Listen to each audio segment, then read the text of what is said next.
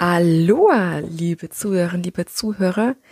In der heutigen zweiten Folge von Tanzstile vorgestellt in dieser Woche präsentiere ich dir zusammen mit Una Brockington den Hula Dance. Was darf ich dir über meinen heutigen Gast erzählen, außer dass wir definitiv hätten mehrere Folgen füllen können? Sie ist seit 20 Jahren Hula-Tänzerin. Sie hat verschiedene Ausbildungen von Hula-Tanz genossen. Sie ist auch zeitweise Mitglied in deren Halau, also Hula-Schulen gewesen und hat auch an Wettkämpfen teilgenommen und ein Oniki bekommen, eine Art Abschlussdiplom. Ich muss zugeben, sie hat mir total viele Sachen hier gegeben, die ich dir vorlesen darf. Aber da ich natürlich jetzt nicht in diesem Tanzstil drin bin, verzeih es mir, wenn du jetzt Hula-Profi bist, wissende, dass ich das alles nicht so perfekt vorlese. Sie ist auf jeden Fall ein Gründungsmitglied und mittlerweile erste Vorsitzende des gemeinnützigen Hula-Vereins Nako Ho Omana Oana La Berlin e.V.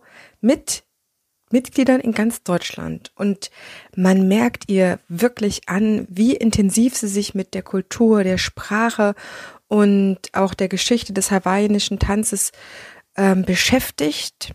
Organisation und Durchführung von kulturellen Präsentationen und Auftritten hat sie ebenso übernommen wie das jährliche Hoike, das Hula-Fest mit thematischen Programmen. Und sie hat ein erstes Buch geschrieben, ein Leitfaden für ernsthaft Hula-Studierende mit deutschem Sprachraum. Und ja, es ist noch nicht ganz draußen, aber sie ist fleißig dabei, es zu schreiben. Und ich denke mal, dass es auch sehr bald zur Verfügung steht. Und dann werde ich dich natürlich darüber informieren. Und jetzt wünsche ich dir ganz viel Freude mit diesem sehr spannenden Interview. Wirklich wieder ein Genuss für die, die reinkommen wollen in diesen, in diesen Tanzstil, aber auch auf jeden Fall für diejenigen, die schon länger dabei sind. Ich wünsche dir viel Spaß mit Hula Dance.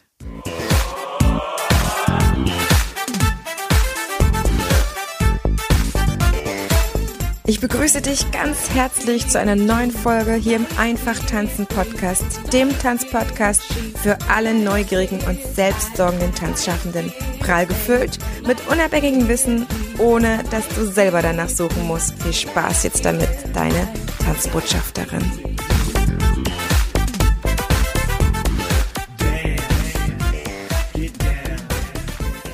Herzlich willkommen, liebe Una, hier zu einem neuen Podcast-Interview zu dem Thema Tanzstile vorgestellt. Wir präsentieren heute Hula. Juhu, schön, dass du da bist und Zeit hast. Aloha, eh, Heidemarie, ich freue mich sehr, dass ich da sein darf und über mein Lieblingsthema sprechen darf. Juhu. Ich freue mich total, Una, weil Tanzstile stelle ich im Podcast sehr gerne vor. Aber es ist, umso weniger ich mich damit auskenne, wirklich schwer für mich, jemanden aufzutun, der überzeugend ein Spezialist ist oder eine Spezialistin, mhm. ohne dass er überzeugen muss. Das heißt, in deinem Falle hast du einen Verein hinter dir. Die Präsenz war toll. Ich habe den Kontakt auch über deine Tanzschule bekommen oder beziehungsweise dann wirklich auch eine Bestätigung bekommen, dass ich hier jemanden habe, der sich auskennt, weil ich habe auch unter anderem äh, Spezialistinnen oder Spezialisten, die mir zwar sagen, dass sie so wahnsinnig speziell äh, spezialisiert sind, speziell sind sie auch, ja aber ich ähm, muss dann auch passen und sagen, okay, da muss ich jetzt mal zwei, drei andere Fragen mir anhören, mhm. was die zu sagen haben. Ähm, von der gesehen bin ich total dankbar. Wir sprechen heute über Hula Richtig. und hawaiianische Tänze. Kann man das genau. auch sagen oder trifft es das nicht? Ähm, das, das, trifft es an sich schon. Ähm, eigentlich ähm, zwei kleine Korrekturen dazu.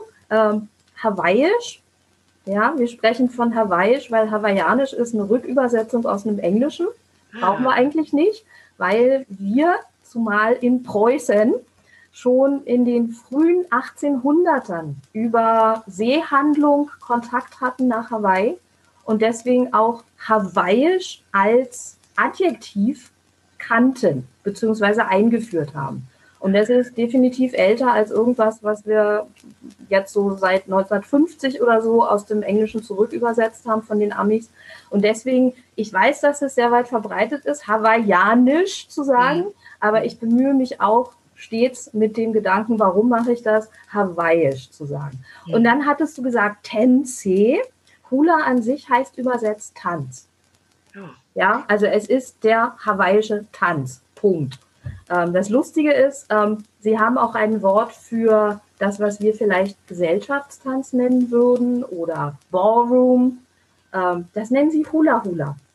Und das finde ich immer ganz lustig, erzähle ich gerne, weil ähm, noch in den, sagen wir mal so Mitte des letzten Jahrhunderts durch den Schlager, den Deutschen, hat man ja sehr häufig von Hula Hula gehört. Und dann war das der hawaiische Tanz. Nein, mitnichten. Es ist also eher das ähm, Standard-Latein, Walzer, Tango. Ja, das ist so eine kleine Anekdote. Ich bin jetzt so gespannt auf unser Interview, muss ich dir ehrlich sagen, weil wir in all diese Fragen gleich sofort reingehen, wo da die Unterschiede sind. Ich habe ein paar Vorinformationen sammeln dürfen, weil ich mit einem hawaiischen Haka-Meister sprechen durfte. Okay.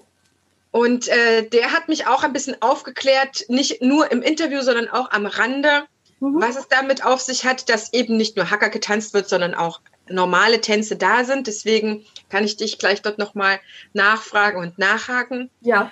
Vorerst ist natürlich die Frage, Una, wie kommst du denn zum hawaiischen Tanz? Wie kommst du zum Hula-Tanz? Wie bist du vielleicht ursprünglich als kleine Mausi ins Tanzen gekommen? Ja, ähm, tanzen immer schon sehr gerne. Ähm, auch als Teenager, was man so ähm, normal macht, dass man in die Tanzschule geht und so mal Grundkurs macht. Bei mir ging es tatsächlich sogar bis Medaille. Und ähm, dann ist mir der Tanzpartner abhandengekommen, was, glaube ich, auch vielen Damen so generell passiert, ja. Ähm, nach wie vor immer ein bisschen weiter gepflegt, auch mal mit dem Ehemann dann äh, Kurse besucht, bis er gesagt hat, also ich habe jetzt drei Kurse durch. Müssen wir das noch weitermachen oder findest du was anderes? Nein. Ja, ähm, mit Hula in Kontakt gekommen. Ähm, jeder, der ähm, hierzulande Hula macht, hat ähm, eine Geschichte, die so ein bisschen symptomatisch ist dann für den weiteren Weg vielleicht auch. Äh, die sind sehr unterschiedlich. Ähm, ganz häufig höre ich, ich kenne von Disney, Lilo und Stitch. Und das liebe ich und ich möchte das auch mal machen. Bei mir war das tatsächlich das nicht der Fall, sondern es war ein ähm, sehr, ähm, wie sagt man dazu, ein, ein berührendes, kann man so sagen, berührendes Erlebnis am ersten Abend auf meiner Hochzeitsreise, wo wir im Hotel sitzen. Das ähm, Queen Kapiolani Waikiki.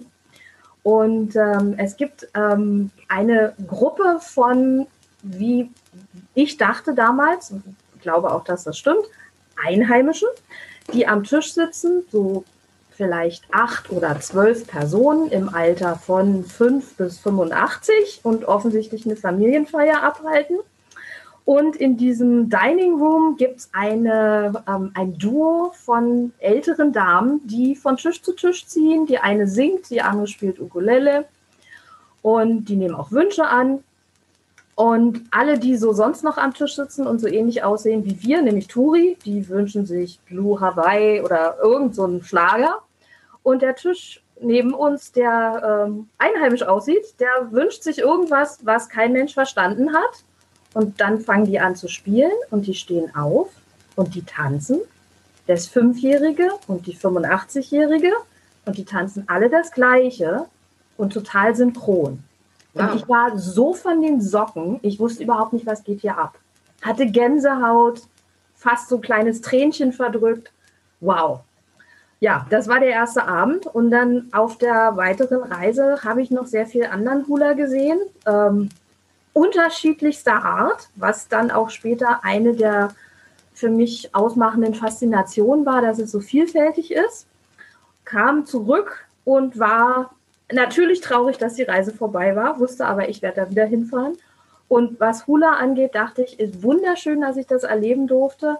Aber ich wäre nie auf die Idee gekommen, dass das für mich mal so wichtig werden würde. Bis auf ein paar Jahre später ich dann im offenen Kanal, wie es damals noch hieß, in Berlin, ähm, ich glaube, das war ein Sonntagabend, ziemlich spät, wahrscheinlich nach Mitternacht, ähm, eine Übertragung gesehen habe von so einem Kulturfest. Mhm. Ähm, wir haben ja Karneval der Kulturen und im Dunstkreis vom Karneval der Kulturen gibt es auch Bühnenveranstaltungen an diesem Wochenende und da war eine Übertragung. Und da sah ich beim Channel Surfing und wirklich zufällig, du weißt ja, es gibt keine Zufälle, reinklicken, Leute, die aussahen wie ich, gleich, blond, und sie tanzten, und sie tanzten Hula. Und ich dachte, das kann doch nicht wahr sein, hier in Berlin. Dann haben die glücklicherweise äh, untertitelt den Namen von dieser Gruppe und ähm, auch, ich glaube, eine Telefonnummer damals. Und da wusste ich sofort, die rufst du morgen, sofort rufst du die an. Tat das, stellte Kontakt her und habe meine erste Hula-Gruppe gefunden, damals mit zwölf Damen, die sich alle zwei Wochen getroffen haben in einer ähm, ähm, Sporthalle von der Schule von der Leiterin. Mhm. Und über diese Teilnahme an dieser Gruppe, wo ich auch mehrere Jahre war, habe ich auch die erste hawaiische Lehrerin kennengelernt. Auf Hawaii nennt man das übrigens Kumu. Kumu heißt Quelle oder Ursprung oder auch einfach nur Lehrer. Also Kinder, die in Hawaii in die Schule gehen, Grundschule, die sagen zu ihrem Lehrer auch Kumu. Ja, das hat noch keine spirituelle Bedeutung. Einfach nur derjenige, der lehrt. Ja, und ähm, man lernte dann mehr Menschen kennen und äh, unter anderem auch an anderen Stellen Hula getanzt. Ich bin dann mit einer Freundin in die Tanzschule gegangen, die in Berlin als erste Hula-Kurses angeboten hat. Und in dem Hula-Kurs waren ähm, fünf Personen und diese fünf Personen sind die Gründungsmitglieder unseres Vereins geworden, weil wir uns nach dieser Stunde zusammengesetzt haben und gesagt haben, wir machen jetzt hier was. Und zwar suchen wir uns einen Lehrer aus Hawaii, der uns regelmäßig unterrichtet. Ähm, wir bemühen uns, dass wir hier ähm, neue Interessierte finden, dass wir das regelmäßig machen und öfter als zweimal in der Woche. Und das Schöne war, dass da auch Männer dabei waren. Und ähm, das ist ein, ein, ein großes Geschenk. Ähm, Hula hat ähm, die Türen weit offen für jeden, der es tanzen möchte, wie mein erstes Erlebnis auch schon gezeigt hat, bis ins hohe Alter und ab einem sehr, sehr kleinen Alter. Und ähm, ja, da kommt wieder diese Vielfältigkeit ins Spiel, weil Hula reflektiert eigentlich auch das Leben in all seinen Facetten und eben auch die verschiedenen Alter, die man so durchläuft. Ja, eine Hochzeitsreise. Da ja. wollte ich noch ganz kurz nochmal nachfragen. Da seid ihr auf Hawaii geflogen? Ja. Das war der Zufall sozusagen, dass ihr euch das ausgesucht hattet, diese Das war Insel. kein Zufall, das war tatsächlich ein Wunsch von mir. Mhm. Ähm, ich muss dazu sagen, äh, mein Mann ist Amerikaner. Er ist nicht aus Hawaii, hat auch da keine Familie. Ähm, wir haben uns kennengelernt in Kalifornien, als ich da studiert habe. Und äh, wir haben es verbunden mit äh, weiterem Besuch an der Westküste, was ich auch jedem empfehlen kann, der dahin fliegt zum ersten Mal. Bitte nicht unterschätzen, wie lang dieser Flug ist. Also das kurz zu unterbrechen und sich vielleicht noch ein bisschen zu entspannen und was anderes anzuschauen, ist viel, viel besser, als das in einem Rutsch zu machen. Und ähm, was dann auch dazu kommt, ist diese Mörder-Zeitverschiebung. Äh, äh, wenn wir keine Sommer-Winterzeit hätten, im Moment sind es minus elf Stunden. Normalerweise von der Natur her sind es genau zwölf, weil sie auf der entgegengesetzten Hälfte der Erde sind. Mhm.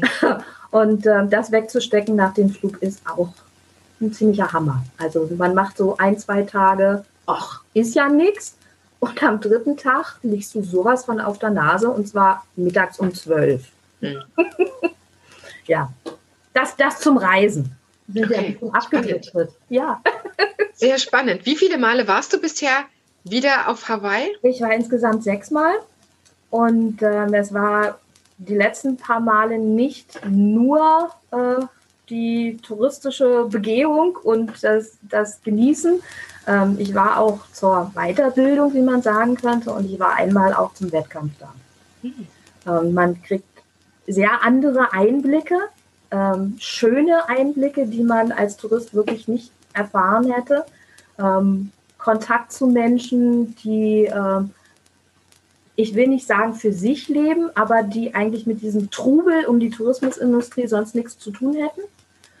Und ähm, man wird sehr herzlich aufgenommen, wenn sie merken, es gibt dieses Verbindende, was wir haben, dies, diese ernsthaftes Interesse an ihrer Kultur ähm, und dieses sehr tiefe Einsteigen wollen, wenn einem jemand die Tür öffnet, ähm, auch in diesen Tanz. Den Tanz nicht nur oberflächlich schön finden, was sehr viele tun, sondern eben auch begreifen, was dahinter steht und ähm, diese sehr enge und persönliche Anbindung an Menschen, die in dieser Kultur verwurzelt sind.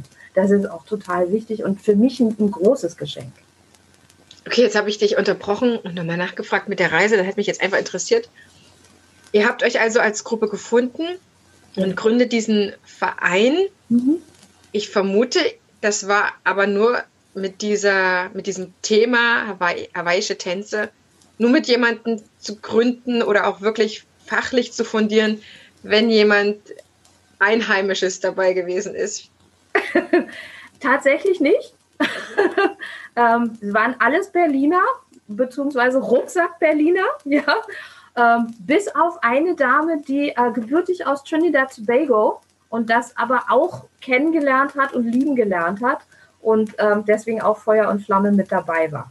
Ähm, tatsächlich habe ich ein bisschen später äh, Menschen, die in Berlin leben, aber von Hawaii gebürtig sind, kennenlernen dürfen und manche sind dann auch Mitglieder im Verein geworden. Ein bisschen später nach der Gründung, aber es ist natürlich auch eine ganz tolle Geschichte. Ich habe eine Dame, die wir kennenlernen durften und ähm, die, die immer noch mit uns tanzt und eine der besten Tänzerinnen ist, besonders was den Ausdruck angeht. Und ähm, ich sage jetzt nicht ihren Namen, aber wer sie kennt, weiß es, sie ist 85. Wow. Ja, und sie hat einen Hintergrund in Ballett und Modern. Also sie ist wirklich eine Tänzerin. Ähm, und ja, das hat sie sich bewahren können und ich, äh, das ist ein, ein großes Vorbild für mich und ein Ziel. Wie kann ich mir hawaiische Tänze vorstellen? Mhm. Was machen Sie für Bewegungen? Ich frage jetzt für den Zuhörer, für die Zuhörerin. Ich durfte es selber schon sehen und ausprobieren und würde irgendwie für mich so Erzähltanz drüber schreiben. Ja, das ist ganz gut. Ähm, also es ist sehr ähm, anders als ein Gesellschaftstanz, den man tanzt, um zu feiern, dass man mit anderen Personen zusammen ist oder vielleicht so eine soziale Interaktion auch zu haben. Ähm, es ist erzählend in der Richtung, dass wir unsere Hände benutzen, um die Worte des Textes anzudeuten. Es ist nicht so zu verstehen, dass man sagen könnte, es ist wie eine Pantomime, so eins zu eins. Ja, das wäre ein bisschen zu platt. Aber die Hände deuten doch schon an, worum es im Text geht. Und ähm, man benutzt die Füße und die Hüfte dazu, um ähm, erstmal von der Stelle zu kommen, die Füße, aber auch um den Takt zu halten und so Akzente zu setzen. Und wenn man es ein bisschen länger tanzt und in der Lage ist, dann äh, so die verschiedenen Körperteile zu koordinieren, dann kommt auch noch das Gesicht mit ins Spiel. Denn das ganz wichtig, Hula transportiert Gefühle und Stimmungen. Und ähm, wenn das ein Tanz ist, der vielleicht kriegerisch ist, dann sollte man das sehen. Man sollte sehen, wenn der Vulkan ausbricht. Man sollte sehen, wenn man um eine verschlossene Liebe trauert. Man sollte sehen, wenn man jemanden anflirtet. Ja, alle, alle diese menschlichen Emotionen sollten dann auch beim Tänzer zu sehen sein, damit auch dieser Funke überspringen kann zum Publikum. Und zum Publikum, da kommen wir zurück zu der Unterscheidung zum Gesellschaftstanz. Ähm, Hula wird immer für Publikum getanzt, ist gedacht, um es Publikum zu zeigen. Also Wer Hula für sich alleine zu Hause im Kämmerlein tanzt, der tut das jetzt, weil er es muss. Zurzeit, ja. Aber die Idee ist eigentlich, ich bereite mich darauf vor, es vor Publikum zu zeigen und die Geschichte zu erzählen. Also du bist dann auch nicht nur Tänzer, sondern, wenn man so will, auch Schauspieler oder Darsteller. Es ist ein Auftrittstanz. Die Gruppe bereitet sich durch ihr gemeinsames Tanzen, Trainieren immer auf einen bestimmten Auftritt vor? Vielleicht nicht immer nur Auftritte. Es ist auch viel davon, dass wir ein bestimmtes Repertoire haben, was wir gerne am Leben erhalten wollen. Ähm, ganz interessant ist auch, ähm, an, in vielen anderen Tanzrichtungen ist es ja so, dass man auf eine Musik unterschiedlich tanzen kann. Ja, also schmeißen schicken Salsa rein und kannst anfangen zu improvisieren. Und die äh, die, die, wie soll man sagen, die Figuren, die du benutzt für diesen Salzer, die kannst du aber auch für einen anderen Salzer benutzen. Das ist beim Hula leider nicht so. Da ist es so, durch den Text vorgegeben, ist es diese bestimmte Geschichte. Mhm. In der ersten Strophe ist das, in der zweiten ist das und man kann es nicht improvisieren. Jetzt gibt es verschiedene Choreografien auf das gleiche Lied, je nachdem, wer choreografiert hat und von wem du das gelernt hast. Aber ich kann halt nicht eine Choreo lernen und die auf drei oder vier verschiedene Lieder tanzen, weil ja der Text unterschiedlich ist. Das bedingt, dass ich, je länger ich tanze, immer mehr Choreografien ansammle. Und ich sollte mich ja bemühen, weil ich es wertschätzen sollte, die auch alle präsent zu haben. Okay, jetzt verstehe ich das. Das heißt, ihr tanzt euch das Kulturgut an, nämlich mhm. hawaiischer Tanz. Und ähnlich vielleicht wie beim Line Dance, wo es dann immer verschiedene auch feste Tänze gibt, die man ja. dann lernt, erweitert sich die Gruppe dann, indem es mehr tänzt, dann das Repertoire. Das stimmt. Ähm, unter anderem dann, wenn man jetzt ein bestimmtes Ziel hat, da kommt jetzt wieder eine, eine, Performance zum Beispiel ins Spiel, dass man sagt, ich will das vielleicht unter ein bestimmtes Thema stellen und dazu brauche ich dann, um ein Programm zu füllen, noch neue Choreografien. Oder ich habe das Glück, ich gehe vielleicht auf einen Workshop und lerne da eine neue Choreografie. Oder ich habe das noch viel größere Glück und mein Lehrer kommt zu mir und unterrichtet uns eine Woche lang oder so. Und dann haben die meistens so ab 15 Choreografien aufwärts im Köfferchen und dir platzt dann der Kopf am Ende. Und wir sind sehr froh, dass es inzwischen die Möglichkeit gibt, das per Video aufzuzeichnen. Ja, also ich weiß nicht, wie das vor ein paar, hundert, paar Jahrhunderten war, wo wirklich dem Schüler ähm, die Aufgabe überstellt war, alles zu memorisieren im Kopf und zwar auch ohne Schrift. Und da kommen wir jetzt vielleicht zu einem anderen sehr wichtigen Punkt für alle, die Hula noch nicht gesehen haben oder schon mal gesehen haben und versuchen daraus jetzt ähm, zu verstehen, wie ist denn das eigentlich entstanden. Ähm, dazu sollte man unbedingt wissen, dass ähm, Hula entstanden ist in einer Kultur, die keine Schrift kannte. Allerdings war das eine Kultur, die äußersten Wert gelegt hat auf die Bewahrung ihrer Geschichte. Und wenn ich jetzt diese zwei an sich gegensätzlichen Vorgaben habe, was mache ich dann? Dann muss ich ein bisschen einfallsreich sein und mh, hm, jeder hat vielleicht schon mal gemerkt, dass es einem leichter fällt, ein Gedicht auswendig zu lernen, wenn man so eine kleine Melodie sich dazu denkt. Und die so ein bisschen. Hm? Und das haben sie auch gemerkt. Offensichtlich ist das eine universelle menschliche Erkenntnis. Und ähm, sie haben dann zu den wichtigen Texten, die sie bewahren wollten, äh, angefangen, Melodien zu schreiben, einfache Melodien. Kann man sich so vorstellen, dass das so ein bis drei Töne sind, die mal hoch, mal runter gehen. Für, fürs ähm, europäische Ohr hört sich meist ein bisschen monoton an. Aber der Text war ja auch wichtig. Und äh, um sich das dann noch besser zu merken, haben sie angefangen, sich dazu zu bewegen. Weil jeder, der sich mit Tanz auseinandersetzt, weiß, dass der Körper auch ein Gedächtnis hat. Und wenn ich mal vor zehn Jahren was gelernt habe und jetzt spontan das wieder reproduzieren soll und ich mache in Anführungsstrichen dabei einen Fehler, dann weiß ich das, ohne dass ich es im Geiste reflektiere, sondern der Körper, äh, nee, das war anders. Und das haben sie, glaube ich, auch erkannt. Nicht so auf dem ähm, europäisch-wissenschaftlichen Weg, sondern einfach nur durch Ausprobieren und Erfahren. Ja? Und so ist Hula entstanden, um sich an die wichtigen Dinge in der Kultur, in der Geschichte zu erinnern. Ganz, ganz spannend.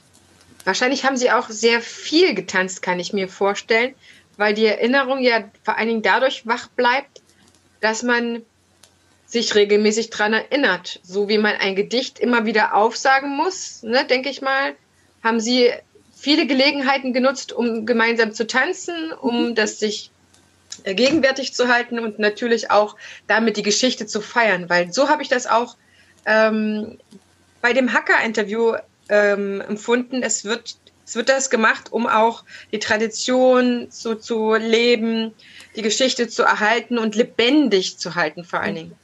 Ja, definitiv. Also es gab bestimmt auch unterschiedliche Gründe, sich zum Tanzen zusammenzukommen, zu verabreden. Ähm, Hula war ganz früher eine sakrale Sache auch, die im Tempel in der Verehrung von Gottheiten und sehr hochwohlgeborenen Persönlichkeiten, die so ähnlich vergleichbar vielleicht mit den ägyptischen Pharaonen auch schon so gottgleich waren, ja, um, um diese äh, Götter oder Menschen zu verehren, wurde es getanzt. Da war es dann natürlich sehr reglementiert. Aber es war auch immer schon ähm, zur Unterhaltung da, um eine Feier zu haben und Geschichten zu erzählen, rein zur Unterhaltung. Also auch da schon diese Wurzel der Vielfältigkeit. Ganz spannend. Ich würde gerne noch ein bisschen mehr reingehen. Ich habe zwei verschiedene Performances für mich in Erinnerung und auch gesehen, wo, zu der ich dich jetzt einfach befrage, ist es jetzt beides Hula oder gibt es dort Unterschiede? Ich habe einmal sehr ruhige Performances gesehen, ne, mit diesen typischen Blüten um die Handgelenke, um die Fußgelenke, ähm, auf dem Kopf ein Kranz, ich glaube, die Erfindung von den Kokosnussschalen um die Brust ist, glaube ich, eine moderne Erfindung der westlichen Welt. Ich ähm, habe das jedenfalls noch nicht auf Bildern gesehen. Wenn ich mich jetzt mit den äh, Hula-Tänzen beschäftigt habe, dann sehe ich eher immer Blütenmustertücher oder so, was dann um die Hüfte ist oder um den Oberkörper. Ich glaube, das ist einfach so eine keine Ahnung, das hat man ja aus dem orientalischen Tanz ja auch gemacht, ja, make your husband the Sultan und dann muss das alles ein bisschen sexualisiert werden. Aber ich sehe auch die Menschen, die wirklich diese Basströcke teilweise tragen und sehr, sehr schnelle Hula-Bewegungen machen. Also einmal dieses langsame Aloha, hey und keine Ahnung. Also ich, das ist ja das, was man jetzt so ein bisschen damit hat. Aber dieses, ähm, der Mond geht auf und die Frau kommt und das Meer geht vor, zurück, keine Ahnung, was dann immer so gesungen wird, ist ja unterschiedlich. Mhm. Aber auf der anderen Seite auch mit Trommeln teilweise. Ich weiß nicht, ob ich mhm. jetzt das äh, falsche Video geguckt habe, aber sehr energiegeladen, wo ich so dachte, alter ja. Verwalter, was machen Sie da mit den Hüften? Das ist ja das komplette Gegenteilprogramm zu dieser eher meditativ anmutenden äh, Erzählweise vom Tanz. Ja, also du, du hast sehr viele verschiedene Hula-Stile offensichtlich gesehen. Ähm, seit wir Hula im westlichen Kontext wahrnehmen und auch aufschreiben oder darüber schreiben, es kommentieren, ähm, kam dazu, dass wir angefangen haben, es zu kategorisieren. Und ah. das, das wurde noch viel stärker dadurch, dass man so ab den 1920er, 30ern auch gerne Wettkämpfe stattfinden lassen wollte. Das wurde insbesondere zum Thema, äh, nachdem es auf Hawaii etwas gab, das nannte sich Hawaiian Renaissance. Ähm, so im Dunstkreis der amerikanischen Bürgerrechtsbewegung, ähm, 60er Jahre, in Hawaii war es mehr so die 70er, ähm, eine Rückbesinnung aufs Kulturgut. Und man hat das total schick und schön gefunden. Wir wollen jetzt großartig angelegte Festivals und Hula-Wettbewerbe machen um das so Showcase. Ja, wir, wir wollen zeigen, damit die Welt das kennenlernt. Und ähm, wenn man einen Wettbewerb hat, dann muss man ja auf irgendeiner Basis auch Punkte finden, wo man ein Urteil fällen kann, weil sonst gibt es keinen ersten und zweiten und dritten. Also mussten sie sagen, okay, wir müssen irgendwas finden, wo wir die verschiedenen Darbietungen miteinander vergleichen können oder sogar von vornherein vorgeben, was für Darbietungen wir überhaupt in dem Wettbewerb zulassen möchten. Ah, okay. Mit dem und, Wettbewerb war es notwendig, dass man den anderen sagen konnte, was man von ihnen verlangte. Ja, und es zu unterscheiden. Also statt vorher war fast alles einfach mit dem Überbegriff Hula betitelt. Jetzt fangen wir an, das zu unterscheiden. Und wir können es unterscheiden in erster Linie vielleicht aufgrund der Entstehungszeit. Wir haben Hulas, die überliefert sind, die sind aus dem 19., eventuell sogar 18. Jahrhundert. Dann haben wir welche, die gerade gestern geschrieben worden sind. Also wir haben was Altes, Antikes sozusagen und was Modernes. Was die Sache erschwert ist, dass auch heute Hulas geschrieben werden in diesem alten, antiken Stil, obwohl sie nicht 200 Jahre alt sind, aber in diesem Stil. Also hat man dafür die Bezeichnung gefunden Hula Kahiko. Kahiko bedeutet alt, aber es bedeutet auch geschmückt.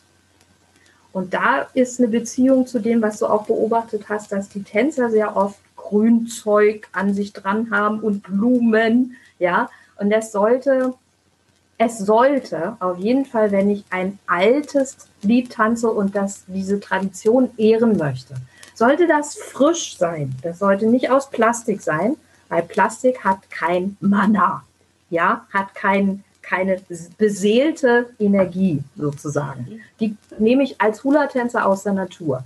Und ich konzentriere mich während der Anfertigung dieser Grenze auch nochmal auf das, was ist eigentlich in meinem Tanz.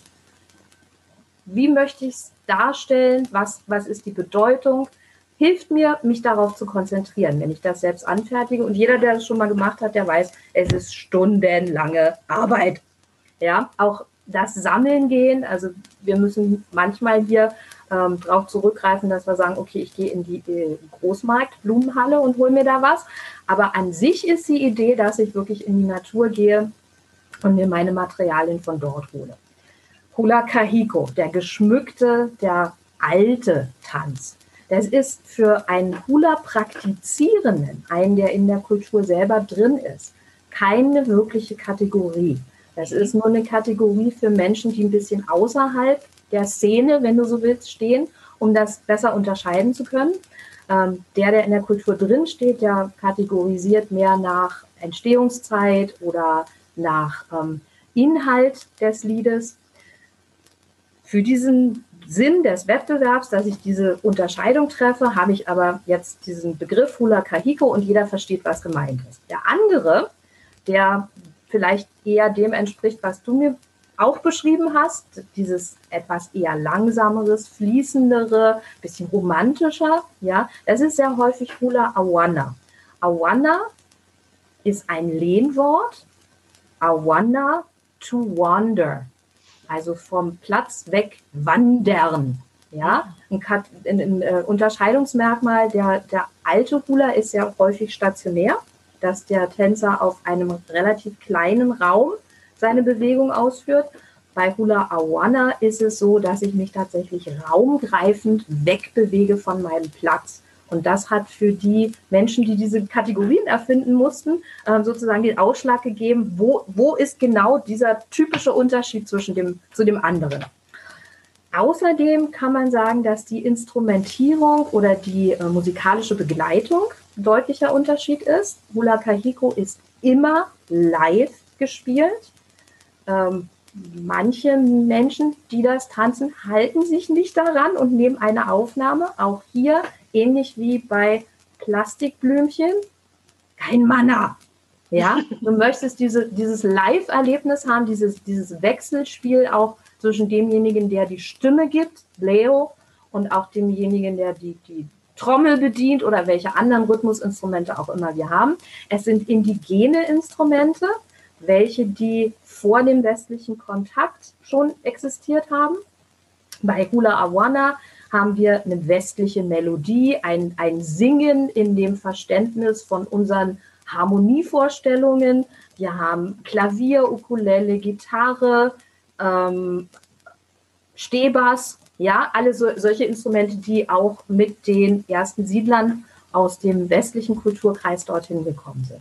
Das, das sind so vielleicht die typischen Unterschiede, die man als Laie, sage ich mal, als, als neuer Betrachter, als jemand, der das zu lieben lernen wird, als erstes sieht. Diese Unterschiede. Du hast uns ein paar Instrumente mitgebracht. Ja. Erzähl mal ein bisschen was zu diesen Instrumenten, wenn die Live-Musik, und das kann ich sehr gut nachvollziehen, wir lieben ja alle Menschen eigentlich doch, ganz, äh, ganz sehr Live-Musik. Deswegen zieht es uns ja in Live-Konzerte und so Ja. weiter. Na klar. Natürlich ist es auch ein Vorteil der Gegenwart, ähm, Musik konservierbar zu haben, weil ich mir ja auch Live-Musik leisten können muss und die Konserve ist einfach günstiger. Ich glaube, aktuell ist man sehr über Konservenmusik froh, dass man das Ja. hat. Total. Ähm, beziehungsweise sehr, sehr traurig auch darüber, dass es halt äh, ja, so gut wie nichts live gibt, außer dass vielleicht der ein oder andere Musiker durch die Straßen wandert. Es gibt sehr, sehr typische Instrumente. Was hört man vielleicht in, in vielen Liedern?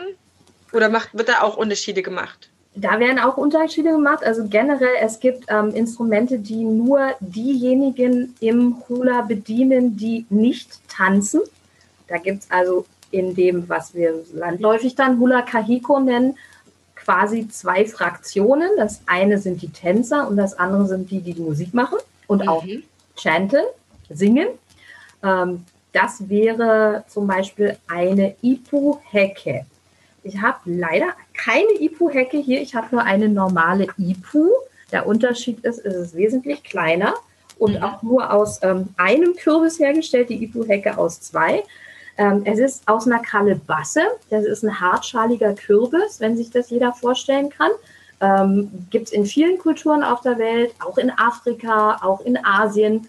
Und die werden meistens dazu benutzt, ähm, wenn sie in ausgehöhlter Form dann äh, ja, Nahrungsmittel oder Wasser aufnehmen können, so als ähm, Aufbewahrungs, wie, wie eine Schüssel oder wie eine Flasche, könnte man sagen. Ähm, auf Hawaii machte man das auch, aber man benutzte sie auch noch als Musikinstrument. Und ähm, das, was so sehr, sehr typisch ist, wenn man die alten Chants hört, die von Ipo begleitet sind, das ist, ist Ute, UTT. Und das wäre das hier.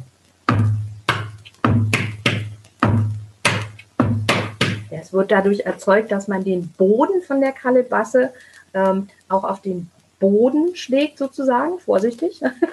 Und ähm, die Finger der anderen Hand benutzt man dann dazu, auch dagegen zu schlagen. Und dann gibt es diese zwei unterschiedlichen Töne, einen tieferen und einen helleren.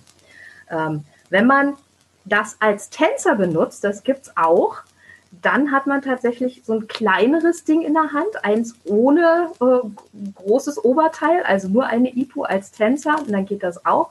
Und dann schlägt man das U, diesen dumpfen Ton, nicht indem man auf die Erde bumst, sondern mit dem, der Amerikaner sagt, der heel of your hand. Das ist so der, der Hacken der Hand. Das ist, ähm, ich weiß nicht, so, so, so unten, wo eure Hand anfängt, wo das Handgelenk aufhört. Der Handballen? Hand anfängt. Der Handballen. Vielen Dank für dieses deutsche Fachwort. das benutze ich, um diesen tiefen Ton zu erzeugen. Das ist dann das hier.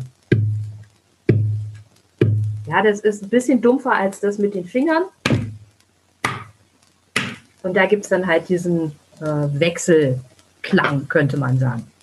Ähm, diese Trommelimpulse äh, geben übrigens dem Tänzer an, welche Schritte er machen muss. Ja, das ist ganz interessant. Das ist nicht einfach nur eine Untermalung, sondern es ist eigentlich ein, ein, äh, eine Ansage, ein, ein Kommandieren. Und ähm, da gibt es auch unterschiedliche Muster, je nachdem, in welcher Schule du gerade lernst. Ähm, ist, an sich ist es eine Absprache von diesem inneren Kreis, der sich da zusammengefunden hat. Ähm, weiterführend gibt es dann die Instrumente, die nur benutzt werden von Tänzern. Und da sprechen wir eigentlich nicht so sehr von Instrument, sondern von Implement. Ja, wir kennen das im Deutschen so ein bisschen implementieren. Glaube, ich komme aus dem Lateinischen. Also wir benutzen ein, ein einfaches Gerät, um damit einen Rhythmus zu erzeugen. Ähm, man findet diese Dinge in der Natur, zum Beispiel vier kleine Steine, die rund geschliffen sind durch das Liegen in einem Fluss, kleine mugglige Steine, die man sich ähm, zwischen die Finger und die Daumen klemmt und dann gegeneinander haut. Und dann ist das so ein bisschen wie hawaiische Kastagnetten. Ja, Ili Ili, die kleinen Sind das Steine. einzelne Steine, die du dir nur dazwischen klemmst? Mhm. Ähm, Ja. stell dir vor, du hast eine die Hand vor dir, die ist flach, die Handfläche zeigt nach oben. Und ich klemme mir jetzt den einen Stein zwischen den Zeigefinger und den Mittelfinger. Und den anderen Stein klemme ich mir zwischen den Zeigefinger und den Daumen. Und mhm. durch Öffnen und Schließen der Hand haue ich jetzt die beiden Steine gegeneinander. Ja, das, das ist erstmal schon Koordination, dass man da nichts fallen lässt. Und dann, ich habe ja gesagt, dass du nutzt einen Tänzer. Also, du machst außerdem damit noch Gesten. Ja, man sieht die Herausforderung, die da ist. Genau. Äh, lustig ist auch, wenn man anfängt, mit den Ili-Ili zu arbeiten. Es gibt zwei Men Typen von Menschen. Äh, der eine Typus kriegt Blasen an den Fingern und lässt sie niemals fallen. Und der andere Typ lässt sie fallen. ich war der mit den Blasen. es gibt immer nur A oder B. Ähm, als drittes hätte ich noch mitgebracht, auch aus einem Naturmaterial, aber ein bisschen weiterentwickelt. Und zwar gibt es große und kleine Kürbisse. Es ist jetzt ein kleiner Kürbis. Manchmal kann man es auch aus einer Kokosnuss machen. Stellt euch vor, so in der Größe von einer Kokosnuss, so ein rundes, blasenartiges Ding. Und senkrecht darüber, aus dieser Kokosnuss oder kleinen Kürbis hervorgehend, gibt es einen Holzstab. Der ist vielleicht so wie zwei Daumen breit und so 15, 20 Zentimeter lang. Und obendrauf ist eine Platte montiert, eine mhm. Holzplatte. Die hat ungefähr die Größe von einer CD. Ja. Und ich fasse jetzt als Tänzer diesen Stab an und versuche jetzt zu schütteln, weil in meiner Kokosnuss unten sind ganz viele Samen, traditionellerweise von der Cannalilie, und die machen dann ein rauschendes Geräusch. Das ist das hier. Jawohl. Ein Beispiel, das für ein ähm, Uli Uli ähm, gibt es auch ohne diese Holzplatte oben und den Griff, sondern einfach nur unten die Kokosnuss, paar Löcher reingebohrt und dann so Pflanzenfasern durchgezogen als Griff, damit ich es schütteln kann. Also es ist eine Rassel. Ja, einfach nur auf Deutsch eine Rassel. Auch da bitte sagen Uli Uli und nicht Uli Uli. Uli Uli ist ein bestimmter Teil der männlichen Anatomie. Das könnt ihr alle selber noch nachschlagen, das muss ich jetzt ausführen. Genau. Das heißt, es kann dann wirklich zu groben Missverständnissen kommen. Total. Das falsch total. betont. Missverständnissen und vor allen Dingen finden das natürlich die, die Hawaii fließend sprechen oder zumindest verstehen, dann sehr lustig, wenn du Ja, also darf man es nicht sagen, wenn man ausgelacht wird. Genau. Das war echt eine ganz äh, schöne und eindrucksvolle Einführung in diese ähm, Instrumente, die man häufiger benutzt oder mhm. hört. Du hast am Anfang gesagt, dass die ähm, Musikanten oder Musizierenden nicht tanzen, aber ein paar Tänzer können auch musizieren. Warum ist das so? Ja, ähm, Hula ist traditionellerweise ein äh, Kulturgut, was in einer Schule weitergegeben wird. Eine Schule im übertragenen Sinne, nicht das Gebäude gemeint, sondern ein Zusammenkommen von Menschen und das ist hierarchisch organisiert. Ja, da gibt es verschiedene Rollen, die verteilt sind. Ähm, mhm. Damit ist durchaus auch äh, das Gebäude gemeint, aber wenn wir von dieser Schule, das ist auf Hawaii heißt es Halau, ähm, dann sind da sehr klare Anweisungen, wo jeder so seinen Platz hat.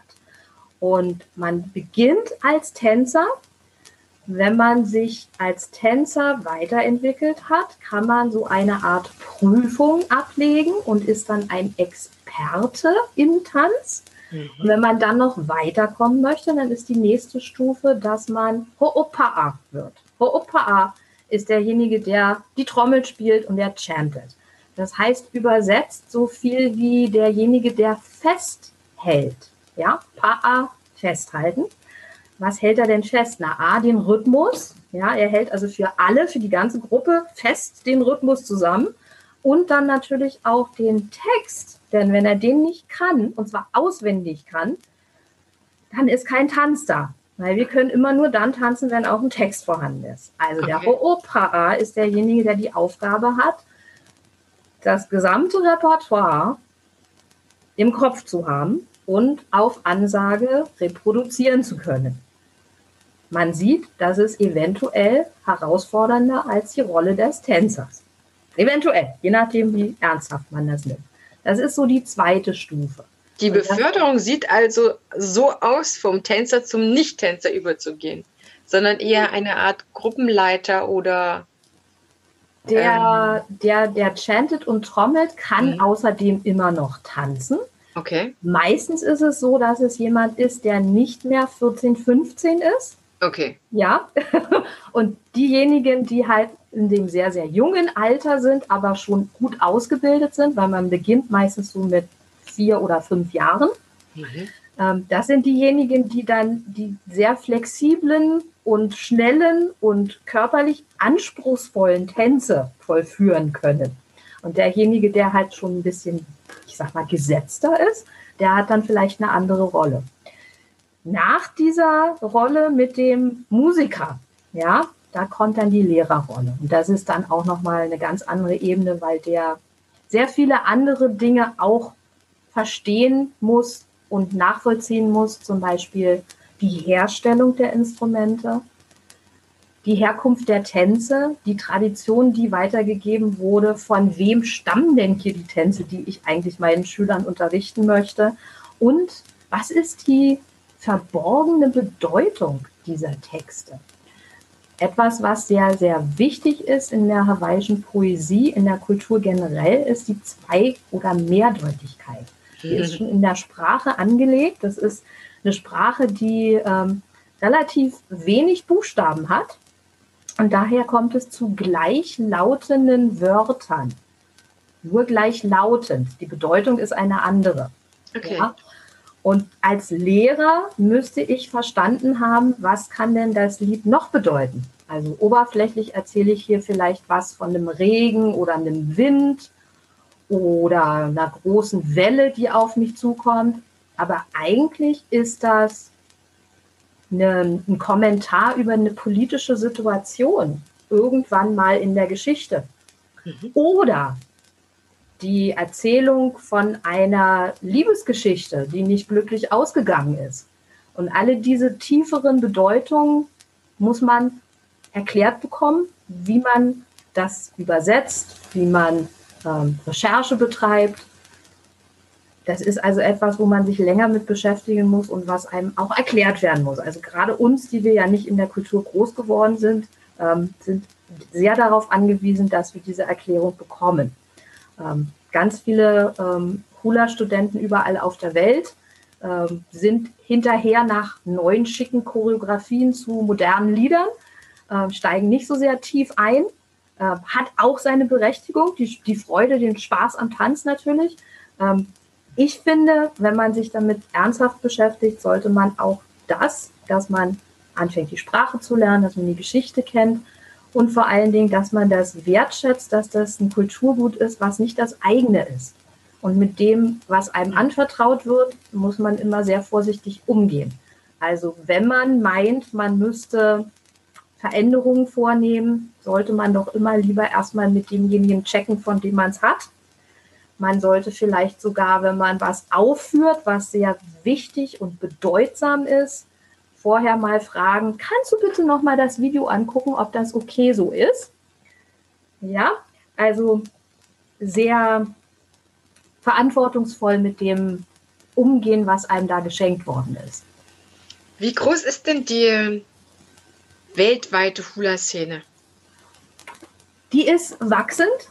Ähm, seit ich mich damit beschäftige, ungefähr seit 20 Jahren, äh, ist sie exponentiell angestiegen. Ähm, außerhalb von Hawaii haben wir natürlich auf dem amerikanischen Festland sehr viele Hula-Praktizierende, unter anderem auch welche, die halt einfach ähm, auf Hawaii geboren sind und dann woanders jetzt leben. Äh, riesig ist die Hula-Szene in Japan. Riesig. Alle Lehrer auf Hawaii machen ihr großes Geld in Japan. Mhm. Und das, das sage ich einfach so, ohne es zu werten. Sie müssen leben, sie sind Künstler. Ja, aber Japan ist wirklich der Markt, der Markt für jemanden, der von Hula leben möchte, vom Unterrichten mhm. leben möchte. Außerdem sehr, sehr groß in Mexiko. Dafür habe ich keine Erklärung. Ich weiß nicht. Aber in Mexiko ist es sehr beliebt und, und sehr weit verbreitet. Und es beginnt ähm, jetzt sogar China, ähm, Korea, Südkorea, ähm, andere Teile von Südamerika und seit ungefähr 20 Jahren auch zunehmend halt in Europa. Mhm. Ähm, sehr häufig auch, ähm, je nachdem, in, in welchem Land von Europa du bist, verbunden mit anderen polynesischen Tänzen. Also mir fällt zum Beispiel Frankreich ein, die natürlich den äh, Verbindung nach Tahiti haben und äh, Ori Tahiti dann machen und auch Hula. Ähm, ja, in der Schweiz ist Hula sehr groß. Dafür, dass es so ein kleines Land ist, bin ich immer sehr beeindruckt, ähm, was für gute Hula-Tänzer und wie viele aus der Schweiz kommen, kann ich auch dazu sagen. Und wie sieht es mit Deutschland aus? Wie sieht es mit Deutschland aus? Wann ist der Tanz nach Deutschland geschwappt? Ich, ich kann dir das nicht genau sagen. Ich, ja. ich, weiß nicht, wann das angefangen hat. Ich, ich vermute, dass es so ähnlich passiert sein wird, ähm, dass halt Menschen von hier nach da in Urlaub gefahren sind und das gesehen haben und das so toll fanden. Ähm, es gibt auch die Theorie, und vielleicht ist es auch beides, ähm, die ähm, Amerikaner haben ja sehr zurückgefahren, aber immer noch ähm, ein paar Militärstützpunkte äh, in äh, Deutschland, früher wesentlich weiter verbreitet. Und ähm, viele von den ähm, Performern aus Hawaii sind auch geschickt worden, um die Truppen zu unterhalten. Und vielleicht war das dann mal so eine Gelegenheit, wo die Veranstaltung offen war, auch für Deutsche. Hat man ja sehr häufig, dass sich das dann mischt. Und dass es da dann einfach gesehen wurde. Das wäre auch eine andere Möglichkeit. Du hast gesagt, es gibt auch Wettbewerbe. Ja. Gibt es sowas wie eine deutsche Meisterschaft oder eine Weltmeisterschaft oder gibt es nur welche dort auf Hawaii? Ähm, die Wettbewerbe sind nicht so organisiert wie bei der Olympiade, dass jetzt jemand für ein Land antritt und dass man deswegen auch sagen kann, wir haben eine Europameisterschaft und eine Weltmeisterschaft, sondern das konzentriert sich eigentlich sehr auf ähm, die, ja, die einzelnen Ausrichter dieser Wettbewerbe. Also es, es gibt auf Hawaii zwei, ähm, wo wirklich Wettkampf ist und einen weiteren, der sehr groß ist, wo man eigentlich nicht Wettbewerb sagen kann, sondern das ist eine, eine Ausstellung. Jeder tritt an, aber es gibt keine Bewertung. Ähm, das ohne Bewertung wäre das Prince Hula Festival. Ähm, sehr zu empfehlen, weil es ist auch eine familiäre Angelegenheit. Da ist man äh, draußen und jeder bringt sich sowas zum Picknicken mit. ähm, die beiden anderen, wo wirklich äh, knallharter Wettkampf herrscht, das ist das sehr bekannte Mary Monarch Festival in, äh, in Hilo, Hilo, Big Island. Ähm, das ist an sich eine ganze Woche. Da gibt es äh, vorweg schon ähm, ganz, ganz viele Veranstaltungen drumherum und ähm, auch sehr viele Sachen, die man gratis tatsächlich mitnehmen kann. Ähm, dann der Höhepunkt sind ähm, drei Tage, an denen es einen Solo-Wettbewerb gibt für Damen. Da, wenn man da äh, gewinnt, dann ist man Miss Aloha Hula für dieses Jahr und hat dann auch so ähm, Aufgaben wie vielleicht eine Miss hat, ja, so Miss America, die dann rumfährt und überall Shoppingcentern eröffnet. Also ein bisschen anspruchsvoller ist es. Ja. Ähm, und dann gibt es einen Abend für Hula Kahiko, wo wir also Gruppen antreten in diesem alten Stil. Und der, der letzte Tag ist dann Hula Awana, wo die Gruppen antreten für den modernen Tanz. Ähm, bei diesem Festival ist es so, dass die Gruppen nicht gemischt sind. Das ist einfach von den Statuten dieses Festivals so vorgegeben. Es sind entweder Männer oder Frauen. Mhm. Manche Schulen schicken auch eine Männergruppe und eine Frauengruppe. Und die sind dann sogar wenn man so will, gegeneinander. Aber das ist nur von dem Veranstalter so festgelegt. Es gibt auch Hula-Wettbewerbe, zum Beispiel das, was vielleicht für mein Verständnis so das zweite nach dem Mary Monarch, das größte ist, ist die King Kamehameha Hula Competition. Die ist in Honolulu auf Oahu. Und da gibt es dann auch gemischte Gruppen. Also Männer und Frauen zusammen in einer Gruppe. Manchmal sogar als Pärchentanz. Sieht man relativ selten, ist aber auch sehr spannend.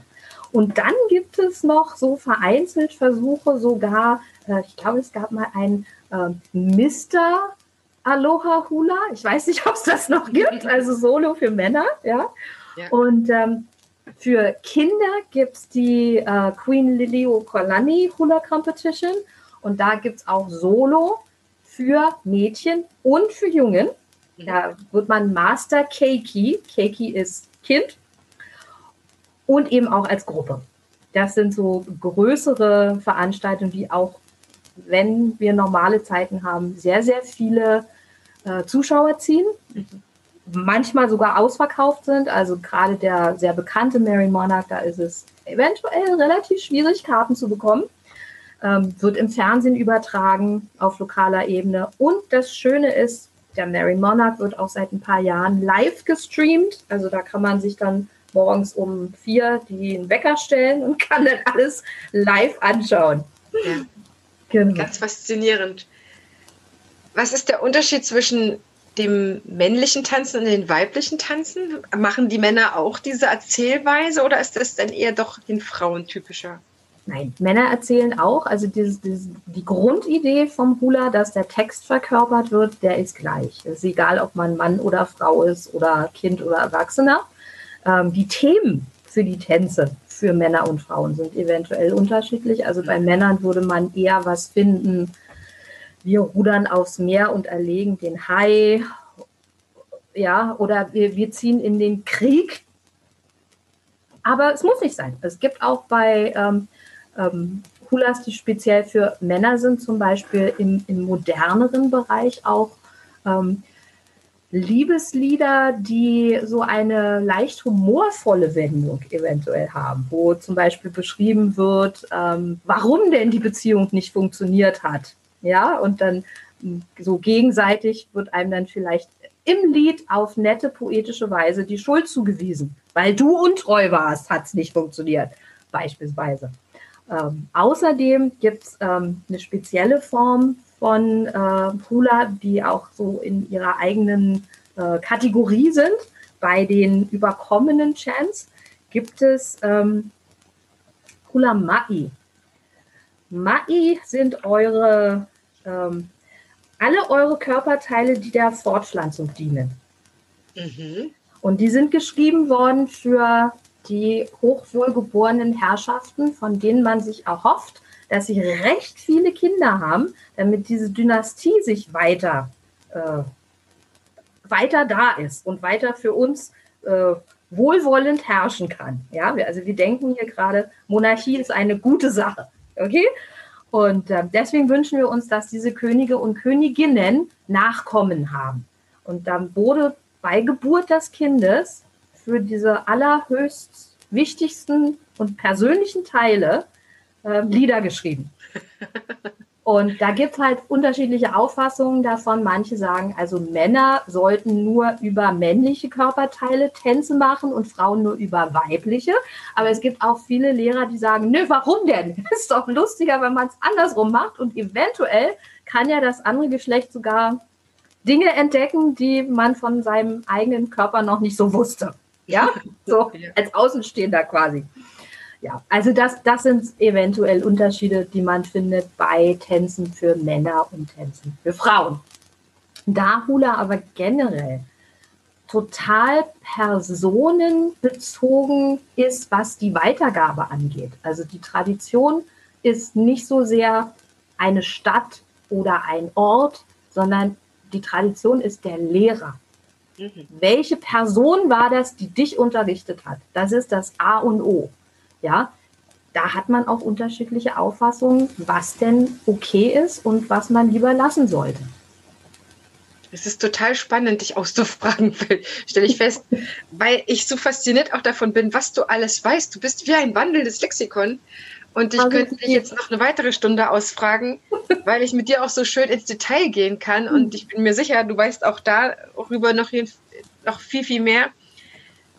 Ich, ich will auf jeden Fall noch eine Frage dir stellen, die in dieses Fachliche reingeht. Hawaiische Sprache oder Sprachen, was? Eine. Mhm. Und ähm, muss man auch mit bisschen Vorsicht genießen, denn wie das gekommen ist, stell, man stelle sich vor, ähm, es kommen Missionare mhm. mit einem Sendungsbewusstsein auf eine Insel, wo man vorher keine Schrift hatte. Mhm. Sie kommen zu einem Zeitpunkt, wo allgemeine Alphabetisierung etwas ist, was überall auf der Welt eigentlich schon stattfindet. Und man hat Schreibgerät, man konnte sogar eine Druckerpresse importieren, indem man das auf dem Segelschiff untenrum ums Kap Horn, ich weiß nicht, zwei Jahre oder so wird es gedauert haben. Ähm, Zeitungen haben wir angefangen zu drucken für all die Leute, die auf einmal jetzt lesen konnten und fasziniert waren von diesem Medium und der, der schnellen Möglichkeit der, der Nachrichtenverbreitung. Diese Menschen, die aber jetzt dem Native Speaker gegenübergesetzt haben und gesagt haben, okay, jetzt sprich mir mal vor, was heißt denn jetzt Baum? Dann hat er was gehört und dann musste er versuchen, mit dem ihm zur Verfügung stehenden Buchstaben diesen Ton wiederzugeben in einer Schrift. Sie hatten das lateinische Alphabet und mussten damit Töne wiedergeben, die sie vielleicht noch nie gehört hatten.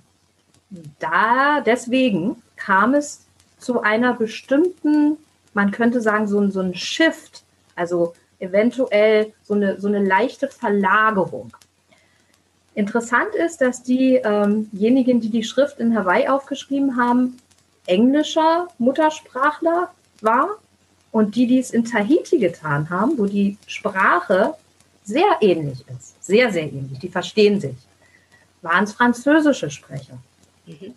Tahiti hat zum Beispiel ein R, Hawaii nicht. Die haben stattdessen ein L. Und viele von den Lauten, das sind die Sprachwissenschaftler von heute oder aus dem 20. Jahrhundert, die versuchen das so ein bisschen rückzuverfolgen, die sagen, okay, das, was der ursprüngliche Laut war, das lag genau zwischen zwei Buchstaben. Und Hawaii war das berühmterweise das T und das K. Und wenn wir jetzt alle mal t, machen, dann ist das so ein bisschen hinter unseren Zähnen, ja. Und wenn wir k, k, k machen, dann ist das so ein bisschen am Gaumen. In, in Europa ist es am Gaumen relativ weit hinten. Wir vermuten, dass es auf Hawaii weiter vorne am Gaumen war und dass deswegen manche das mit dem T verwechselt haben. Es ist eine sehr, sehr interessante Theorie und äh, da kann man sehr tief einsteigen. Wisse nur, dass man im Hawaiischen, wie man es heute spricht und schreibt, das K vorherrschend ist und auch das Standard, was in der Schule unterrichtet wird. Ähm, es gibt kleine Inseln, die die alte Sprache als Muttersprache haben und die haben an der Stelle kein K, die haben ein T. Trotzdem ist es die. Ich mega aus. Unfassbar. Ich glaube, ich, ich muss mir echt gut überlegen, was ich jetzt die noch, äh, dich noch äh, ausfragen darf. Eine Frage, die ich zum Ende hin immer sehr, sehr gerne ähm, stelle, ist, jemand, der jetzt neu Hula tanzen lernen möchte, mhm. was für eine Stunde sollte er bekommen, dass er auch weiß oder auch sie, dass es eine gute Anfängerstunde war? Also mhm. woran erkenne ich quasi als Erstling oder Ersti, dass es eine gute Hula-Stunde ist? Weil ich kann mir vorstellen, dass viele einfach nur dann das so tanzen, wo sie glauben, dass man das so gut verkaufen kann oder dass die Leute das so ein bisschen aus dem Fernsehen kennen, aber mhm. das wahrscheinlich jetzt noch nicht so mit dieser Fundiertheit zu tun hat. Also in der Schnupperstunde oder in der ersten Stunde finde ich das wichtig, dass man tatsächlich das, den tänzerischen Aspekt kennenlernt, weil wenn ich mich für weiteren Hula-Unterricht interessiere, dann ist es ja eigentlich erstmal, dass ich das tanzen möchte. Alles andere kommt später und das ist wichtig, dass es später kommt. Aber wenn am Anfang ich feststelle, okay, diese Art der Bewegung liegt mir gar nicht mhm. oder ich mag zum Beispiel diese Musik nicht, ja, dann, dann hat es ja relativ wenig Sinn, sich weiter damit auseinanderzusetzen. Also ich finde, in der Schnupperstunde sollte man mitbekommen, die körperlichen Aspekte, wie ist meine Grundposition, ähm, was ist gefordert von meinem Bewegungsapparat, kann ich das machen? Ja, also Hula ähm, ist nicht sehr knieschonend beispielsweise. Ähm, wenn man eine Einschränkung hat, was die Beweglichkeit der Hände angeht, kann es schwierig werden. Das sollte man also in der ersten Stunde kennenlernen, damit das keine schlechte Überraschung irgendwann später mal wird. Ähm, dann sollte man auch in der ersten Stunde begreifen, weil man es erklärt bekommen hat, dass es sich nicht um einen frei improvisierbaren Tanz handelt. Also alle, die sehr freigeistig unterwegs sind und sagen, ach, ich möchte mich einfach ganz toll auf die schöne Musik bewegen. Die sind sehr willkommen in anderen Tanzstilen. Beim Hula werden sie nicht sehr weit kommen. Ja. Und dass man auch schon so eine Idee bekommt, das ist etwas, was ich mit anderen zusammentanze. Und mein Ziel ist es, in der Gruppe irgendwann mal synchron zu werden, dass sich das nachher anschauen lässt wie so ein Vogelschwarm oder Fische im, im Riff, die sich ähm, in eine Richtung bewegen, obwohl keiner vorher gesagt hat, jetzt links. Ja, also diese, diese Gemeinschaft mit den anderen Tänzern, das sein eigenes Ego ein bisschen hintanstellen und mhm. als Gruppe funktionieren das sind so Sachen, die auch durchaus in der ersten Stunde schon mal angesprochen werden sollten, damit jeder sich frei entscheiden kann, ist das das, was ich suche? Ja, also es, hat alles seinen sein, sein Platz und jemand, der sagt, ich möchte gerne in der ersten Reihe vorne an der Bühne in einem super schicken Kostüm mich austanzen.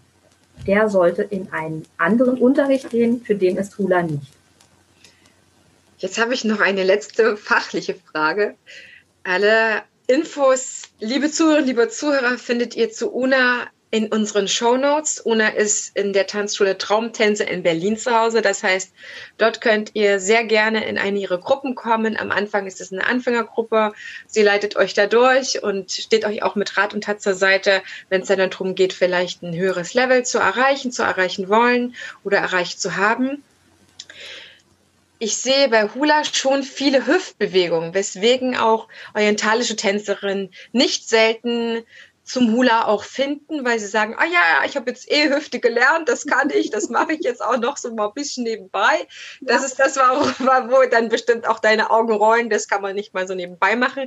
Meine Frage ist aber, inwieweit muss der Tanzende oder der, auch der Anfangende, die Anfangende äh, viel Hüftbewegungen irgendwann können?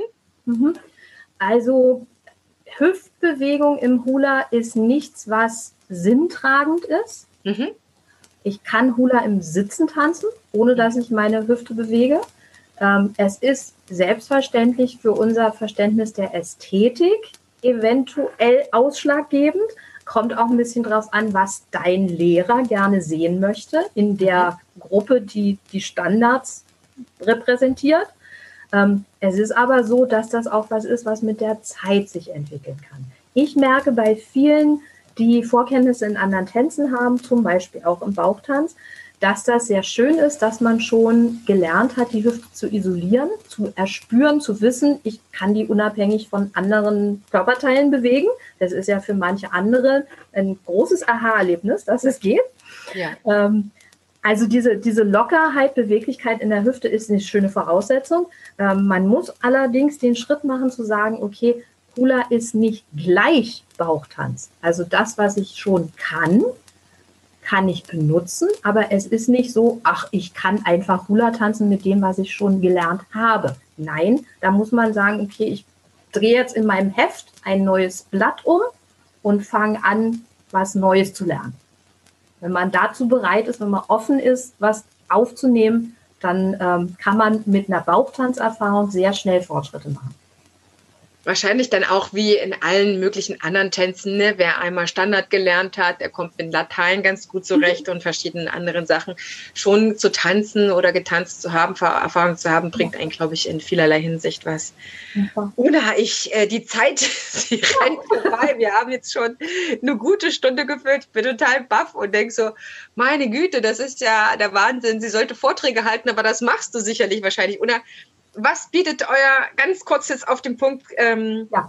was bietet denn euer Verein jetzt noch jemanden, der sich mhm. wahrscheinlich mehr als fürs Tanzen interessiert, wahrscheinlich, aber im Tanzen ist ja schon viel drin, sage ich mal. Wenn jemand Lust auf Hula hat, dann sollte er oder dann könnte er, dürfte er bei euch eintreten. Was Sehr gerne. Man kann sogar Vereinsmitglied werden, ohne aktiv teilzunehmen. Man kann auch gerne Vereinsmitglied werden, wenn man nicht tanzen möchte, sondern zum Beispiel Musik machen möchte. Oder die Sprache sich dafür interessiert, sich für die Geschichte interessiert, sich für die Anfertigung von Kostümen interessiert, sich für die Anfertigung von Blumenkränzen und Grünzeug interessiert und all dem, was da sonst noch mit verbunden ist. Ähm, die meisten unserer Mitglieder interessieren sich für alles und dann muss man ein bisschen ähm, Schwerpunkte setzen. Ähm, an sich ist das so, dass wir einmal im Jahr eine Aufführung haben im Sommer. Dazu Freunde und Verwandte und alle, die sich dafür interessieren, einladen, ähm, auch gerne Gastgruppen mit einladen. Und das steht meistens unter einem bestimmten Thema. Wir haben ein Programm und anhand dieser Vorgabe beschäftigen wir uns dann mit einzelnen Sachen, zum Beispiel dem Anfertigen von bestimmtem Schmuck oder von einem bestimmten Kostüm. Oder wir haben vielleicht eine historische Persönlichkeit, die im Mittelpunkt steht und wir schauen mal, was wir da so in Büchern und im Internet zusammentragen können über diese Person. Also, dass wir so ein bisschen so einen Anlass haben, tiefer einzusteigen. Tiefer einsteigen kann man auch mit ein paar Tipps, die wir euch in den Show Notes hinterlassen. Una, es, äh, ihr merkt es schon, du merkst es schon, ein, ein, ein wandelndes, tanzendes Lexikon und hat noch ein paar Sachen für uns bereitgehalten, vielleicht den einen oder anderen Film oder ein Buch, wo man einfach sich vertiefen kann. Ja. Und natürlich steht die Una auch für weiteren Austausch gerne zur Verfügung. Auch ihre E-Mail-Adresse verlinken wir in den Show Notes, wenn sich jemand weiter interessiert oder auch tänzerisch mit sich mit ihr austauschen möchte dann darf dort gerne auch die Vernetzung stattfinden. Una, ich verabschiede mich aus der Folge, denn wie immer verbleibt das Abschlusswort bei meinem Gast. Das bist du heute und du darfst noch etwas an Kleinigkeit oder an Quintessenz für dich, jetzt gerade für die kommende Zeit auch unseren Zuhörern und Zuhörern mitgeben, was dir wichtig ist, was du im Herzen trägst, was dich gerade stark macht und dich zuverlässig oder zuversichtlich auch durch die Krise trägt? Gerne. Also was, was mich trägt, sind Menschen. Und ähm, das sind meine, meine Vereinsmitglieder. Ähm, unter anderem auch nicht nur die, die in Berlin sind, die selbstverständlich auch, aber wir sind seit einiger Zeit und da bin ich sehr stolz drauf, auch ähm, bundesweit. Ähm, wir versuchen da Kontakt zu halten und die äh, Ladies unterstützen mich wirklich sehr, auch emotional. Selbstverständlich unsere Lehrer, die uns über die Zeit begleitet haben, ähm, Kumugula Frank Akima, Kumugula Kaolo Mahie Amiral. Ähm, auch da haben wir ähm, wirklich großes Glück, dass wir ähm, von ihnen so viele Geschenke äh, bekommen durften. Ähm, was, was ich gern, glaube ich, am Schluss machen möchte, ist, ich möchte euch den Aloha-Chant mit auf den Weg geben. Ähm, in dem Aloha-Chant wird erklärt, wofür denn jeder einzelne Buchstabe in dem Wort Aloha steht. Und auf Deutsch übersetzt heißt es Sanftmütigkeit, gemeinsames Arbeiten, angenehme Persönlichkeit, Bescheidenheit und ganz viel Geduld. Und dafür steht Aloha. Und der geht so. Akahai na Hawaii Lokahia kulike olu olu kamana o ha a ha a ko kulana aho nuya lana kila. Aloha aloha Aloha. Eh.